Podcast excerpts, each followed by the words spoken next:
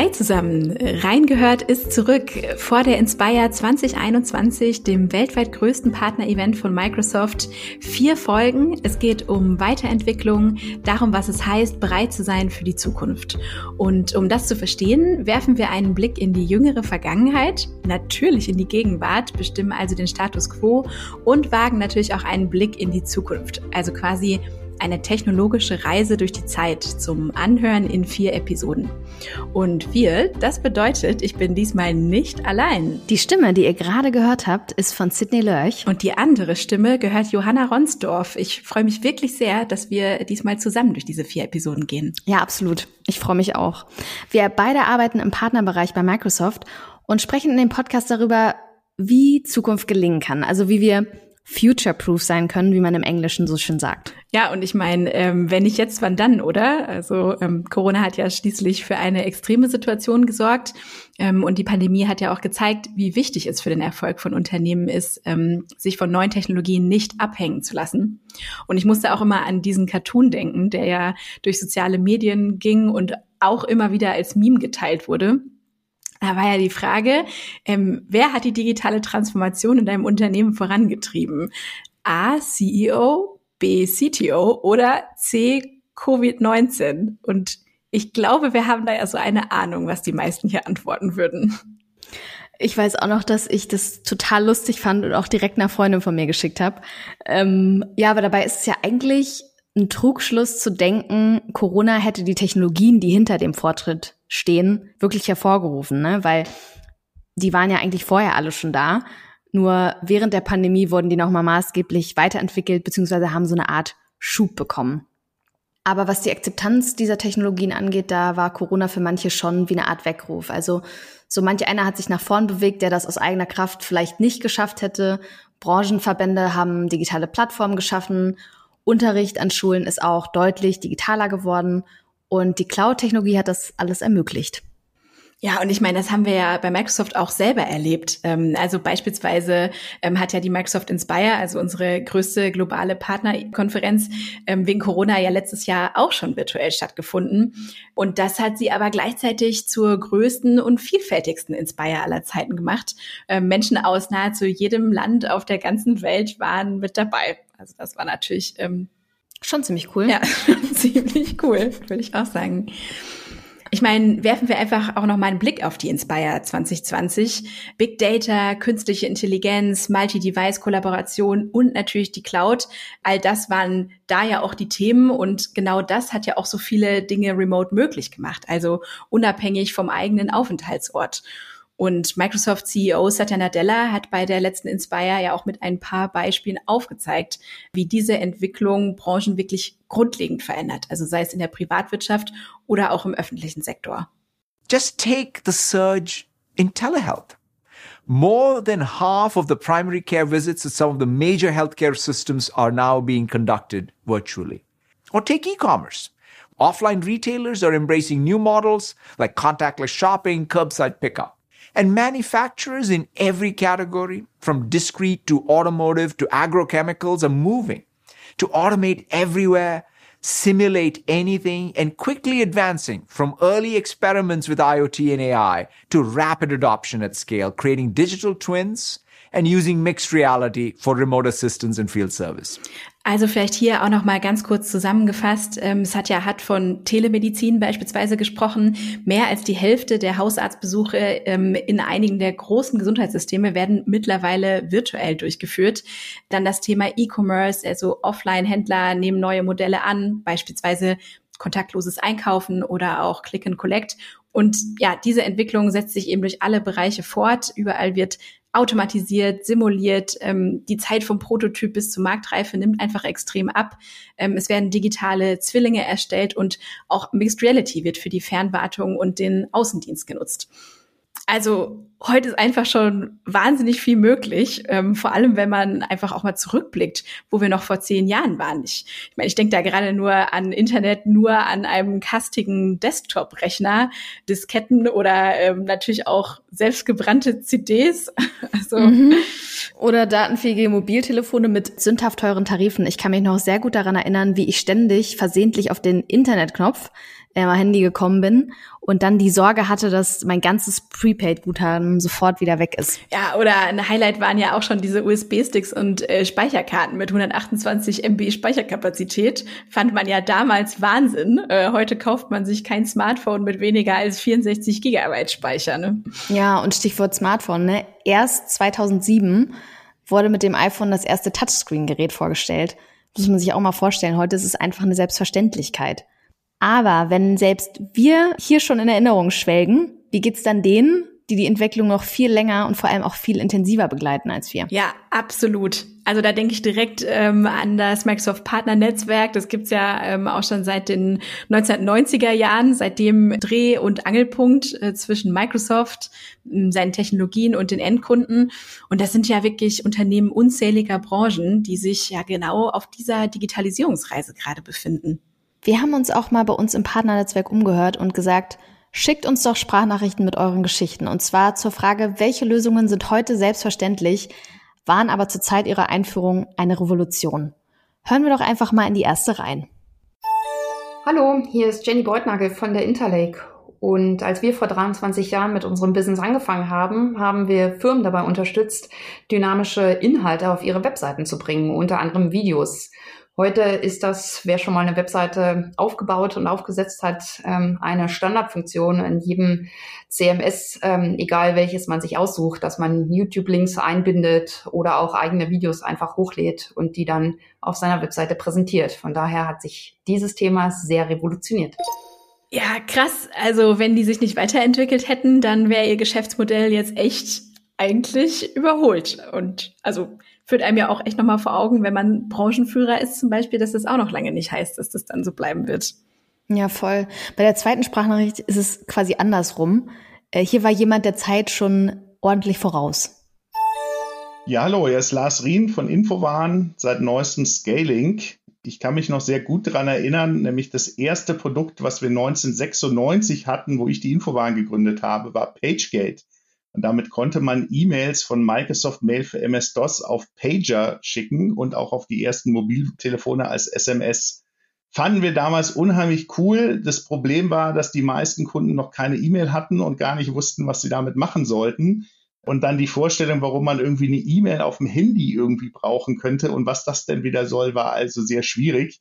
Wir haben dann leider dieses doch sehr innovative Produkt eher in sehr kleinen Mengen verkauft die Kollegen, die lässt dann immer, wenn ich dann diese Story so erzähle, dann immer, ja, ja, der Lars wieder, der hat ja die E-Mail erfunden und den Blackberry und das iPhone am besten auch noch, ja, aber ja, manchmal fühlt sich so ein bisschen so an, dass man so diese Grundidee der E-Mail auf dem Handy damals schon hatte und heute alle ohne nicht mehr leben würden. Ja, vor allen Dingen auch E-Mail als SMS auf dem Handy. Also äh, da wird es ja auch schon sehr schwierig, wenn man sich da nicht kurz fassen kann mit der Zeichenzahl. Äh, aber wir haben ja auch noch eine andere Geschichte aus den 90ern. Hello, mein Name ist Carola Benz und ich arbeite bei der Microsoft Partner Blue Yonder. Seit ungefähr 30 Jahren bin ich in der IT-Branche und kenne den Arbeitsalltag noch mit Telefax, Post-its und Disketten, ohne Handy, Internet und Homeoffice. Klingt komisch, ist aber so und hat damals auch funktioniert. Dazu eine Anekdote aus den 90ern. Ein interessantes Erlebnis von der CeBIT. Ich arbeite damals im Vertrieb eines IT-Unternehmens, das multidimensionale Datenbanken, sogenannte OLAP-Datenbanken, Online Analytical Processing, entwickelte. Heute als fester Bestandteil vom SQL-Server war es damals eine bahnbrechende Neuentwicklung. Auf unserem Messestand wurde ich von einem Besucher angesprochen, was wir denn anbieten. Meine Antwort, die neue OLAP-Datenbank. Was von dem Besucher mit der Aussage kommentiert wurde, Urlaubsdatenbank? Brauche ich nicht. Ich mache ohnehin keinen Urlaub. Was ich damit sagen will, Dinge, die früher exotisch oder unvorstellbar waren, sind heute normal. Leider wird bei uns in Deutschland auch das Thema Cloud noch von vielen als exotisch bezeichnet. Cloud, Cloud kommt mir nicht ins Haus. Naja, das ist ja eigentlich auch genau die Idee von der Cloud. Wir bei Blue Yonder haben uns vor drei Jahren dazu entschieden, unsere gesamte Produktpalette in die Cloud, genauer auf Azure zu migrieren. Damit haben sich für uns viele neue Möglichkeiten ergeben. Jedenfalls ist mir noch nie jemand über den Weg gelaufen, der künstliche Intelligenz on-premise nutzt. Aus unserer Sicht ein absolut zukunftssicheres Investment, nicht zuletzt, weil Microsoft ab 2030 mehr CO2 aus der Atmosphäre entfernen als produzieren möchte und wir unter anderem damit noch etwas zum Thema Nachhaltigkeit beisteuern. Also ich finde die Anekdoten einfach herrlich. Ähm, und vielleicht, um das mal so ein bisschen einzuordnen. Also ich finde, man kann schon sagen, es gibt einfach Technologien, die haben sich schnell wieder erledigt oder wurden von der Zeit überholt. Aber andere Funktionen haben sich einfach fest etabliert. Ne? Ich meine, E-Mail auf dem Smartphone kann ich mir zumindest einfach nicht mehr wegdenken. Und es ist schon auch echt viel passiert in den letzten Jahren. Trotzdem frage ich mich, sind wir auch schon da, wo wir sein könnten? Ja, also ich meine, mal abgesehen von Corona wissen wir ja auch, dass es häufig externe Faktoren sind, die ähm, wirklich dann Innovationen im Unternehmen auch vorantreiben. Und ich meine, das könnten ja hier zum Beispiel auch die Microsoft-Partner sein, ne? die den Bedarf dann bei ihren Kunden auch einfach sehr gut kennen und sie dann schon in die entsprechende Richtung beraten. Ja, und tatsächlich finden sich da bei uns im Netzwerk viele positive Beispiele. Und ich habe mich mit Lars Rien von Infowarn, jetzt äh, Scaling, von ihm haben ja auch eine der Sprachnachrichten, nochmal ausführlicher unterhalten. Er ist jetzt schon seit 1996 ganz nah an Microsoft dran und natürlich auch an seinen Kunden. Und er sagt, dass so ein Schubs von außen manchmal gar nicht schlecht ist. Ja, ich glaube, das ist menschlich und das hängt auch sehr stark von den Leuten einfach ab und von der Einstellung. Du hast auf dem einen Extrem hast du die Leute, die alles mal eben schnell alles neu ausprobieren ohne Konzept, was dann auch nicht immer das Richtige ist. Und dann gibt es einfach Menschen, die halt Angst vor Veränderungen haben. Ja, und das muss man einfach nicht nur in der IT, sondern überall halt einfach ja, schauen, dass man die Leute dann halt eben überzeugt. Also ich bin ein großer Freund davon, immer zu sagen, na gut, können wir denn wenigstens mal den nächsten Schritt schon mal machen in, in eine Richtung auf der Reise. Und wenn man dann merkt, okay, das hat jetzt gar nicht wehgetan, dann kommt der nächste Schritt. Und dann, dann geht es halt. Also man muss auf diese großen Dinge halt ein bisschen in kleine, kleine Häppchen aufteilen. Und dass der Digitalisierungsgrad an manchen Stellen noch nicht so ausgeprägt ist, wie er sein könnte, liegt aber nicht immer daran, dass die Verantwortlichen nicht wollen. Es gibt halt viele Gründe, warum die Leute noch alte Sachen benutzen. Also wir haben durchaus Kunden, die in der Produktion gekapselt noch irgendwelche Produktionssteuerungen machen, wo tatsächlich noch ein MS-DOS läuft. Viele Kunden haben halt auch noch Sachen wie Lotus Notes im Einsatz. Und manche sagen, oh, das ist aber so alt, aber so alt ist das ja auch wieder gar nicht. Also es gibt ja durchaus noch genügend Gründe für die Kunden, solche Sachen halt einzusetzen und leiden dann auch drunter. Ne? Also gerade so ein MS-DOS sicher zu betreiben, das kannst du nur, wenn du das Ding komplett abkapselst von allem anderen. Aber wenn die Produktion darauf läuft, läuft die drauf. So Vorbehalte gegenüber neuen Technologien gibt es nach Einschätzung von Lars übrigens immer dann, wenn der Nutzen nicht klar ist. Also eine E-Mail über einen Exchange-Server ist halt am Ende immer noch nur eine E-Mail. Da ist es egal, auf welchem Weg die ankommt. Aber was anderes ist es bei Videokonferenzen oder der Möglichkeit, remote arbeiten zu können. Da hat natürlich die Pandemie den großen Nutzen aufgezeigt. Das sind dann auch die Lösungen, auf die Unternehmen oder auch wir Privatpersonen nicht mehr verzichten wollen. Und dann nimmt das Ganze auch Fahrt auf.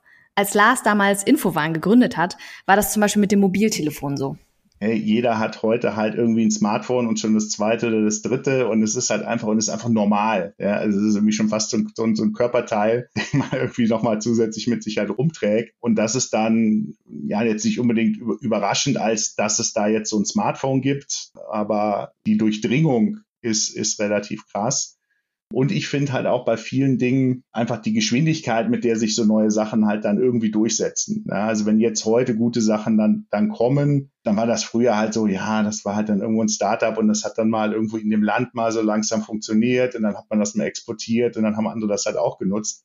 Und heute halt gerade mit Software in der Cloud, wenn du da eine super Idee hast und halt was hochziehst, dann ist einfach das, das Wachstum halt gigantisch. Und die Geschwindigkeit, in der es halt wächst. Ja, und für jemanden wie Lars, der jetzt noch komplett aus analogen Zeiten kommt, aber natürlich schon immer allein wegen seines Berufs Early Adopter war, ist es auch nicht verwunderlich, dass die größte Innovation für ihn Flexibilität ist. Also ständige Verfügbarkeit und immer kleinere und leichtere Devices. Also das ist gerade auch für mich jemand, der schon vor zehn Jahren gesagt hat, mein Büro ist da, wo mein Notebook ist und wo mein Handy liegt. Und dass das aber mittlerweile einfach so massiv auch akzeptiert ist, weil es einfach so viele Auswirkungen halt hat, dass man nicht mehr immer drei Stunden im Stau stehen muss, ins Büro zu fahren ja, und das vielleicht nur noch einmal die Woche sich halt antut und den Rest der Zeit aus dem Homeoffice das Ganze macht oder von, von überall anders. Also das ist definitiv für mich so die große, dieses mobile Arbeiten insgesamt sicherlich eine, eine sehr große Entwicklung. Ja. Wow, also das war ja wirklich eine ganz schöne Zeitreise. Ähm, ich muss sagen, dass ich bei so einigen Begriffen auch ganz schön gestolpert bin, beziehungsweise nicht so ganz genau wusste, was das ist. Oder wie ging es da dir, Johanna? Ja, voll. Ging mir absolut auch so. Ähm, aber insgesamt muss ich sagen, dass mich dieser Rückblick total positiv stimmt. Also auf der einen Seite finde ich, zeigt es einfach, was wir schon erreicht haben. Und auf der anderen Seite wow, wie aufregend, was ist eigentlich noch alles möglich? Also so diese Zukunftsperspektive finde ich total spannend und vor allem wir beide, wir haben diesen Übergang von analog zu digital ja auch miterlebt. Und ich freue mich einfach drauf zu sehen, wie unser Leben und auch unser Arbeiten in Zukunft sein wird. Ja, das, das finde ich auch. Ähm, und wenn man das ja anschaut, sieht man ja auch, wie viel passiert ist. Also es ist wirklich ja so eine Entwicklung. Ne? Und Digitalisierung wird ja natürlich gerade so gehypt und ähm, es gibt auch irgendwie, glaube ich, viele Vorbehalte, weil man vielleicht denkt, wow, das ist so ein riesiges, ähm, großes Ding, aber jetzt auch mit dem Rückblick, äh, den wir ja auch hier zusammen so ein bisschen besprochen haben, ähm, sieht man ja einfach, wie sich alles ähm, entwickelt hat, dass es einfach ein Weg ist, den wir ja auch dann zusammen gestalten können und das nicht so nur entweder oder ist, sondern ja, einfach ein Zusammen. Ich finde, zum Thema Reise passt ja auch so ein bisschen, dass man aus der Vergangenheit ja in der Regel auch lernt. Ne? Also man, es ist so ein kontinuierliches Aushandeln, Dinge bauen aufeinander auf. Und für mich wirkt es deswegen auch gerade irgendwie gar nicht mehr so, als wäre es jetzt so eine große Aufgabe, die wir sofort lösen müssen, sondern es stimmt mich eben positiv, dass wir diesen Weg Schritt für Schritt angehen. Auch so wie Lars erzählt hat, ne, dass er mit seinen Kunden einfach bespricht, was ist der nächste Schritt, den wir irgendwie gehen können und das dann so nach und nach angehen weil Innovation eben auch was Dauerhaftes ist. Also das endet jetzt nicht auf einmal, mit dem sind wir jetzt in dem Sinne nie fertig. Und ich sehe das auch so als Ansporn auf eine Art. Ja, das ist ja auch so ein bisschen schon das, worüber wir in der nächsten Folge sprechen wollen. Ähm, da gucken wir ja auch, wo steht Deutschland gerade, wo stehen wir als, als Menschen auch in Deutschland gerade ähm, und wie fühlt sich da die Digitalisierung vielleicht auch ähm, für die einen oder die anderen an. Ne? Also egal, ob man jetzt vielleicht schon ein bisschen näher dran ist in der Tech-Branche oder noch ein bisschen weiter weg im Alltag. Und da muss ich auch direkt schon an das Gespräch mit André Kiene denken, ähm, was wir geführt haben. Da können wir ja vielleicht schon mal als Vorgeschmack so ein bisschen reinhören. Das Ausland spricht immer sehr stark von der German Angst. Und ich glaube, das haben wir ein Stück weit selber geprägt. Wir haben es aber auch selber in der Hand, äh, genau dieses Bild, was man von uns hat, was ja in großen Teilen durchaus gerechtfertigt ist, wenn man sieht, äh, wie schnell oder eben wie langsam wir in der Digitalisierung vorankommen, äh, dass wir dieses Bild eben wieder gerade rücken können. Und ich glaube, das bekommen wir durch Mut hin, das bekommen wir durch Initiative hin, indem Leute aufstehen und sagen, ich mache jetzt einfach mal, ich fange an mit kleinen Schritten, äh, um einfach mal Dinge auszuprobieren. Das sollten wir wieder in Deutschland mehr fördern und dann werden wir auch schneller vorankommen. Okay, also ich würde sagen, wir packen es an, aber davor erst einmal ganz kurz durchatmen. Also ich freue mich drauf, äh, bin auf jeden Fall dabei. Dann würde ich sagen, lass uns vorher den PC nochmal runterfahren. Ja, das machen wir.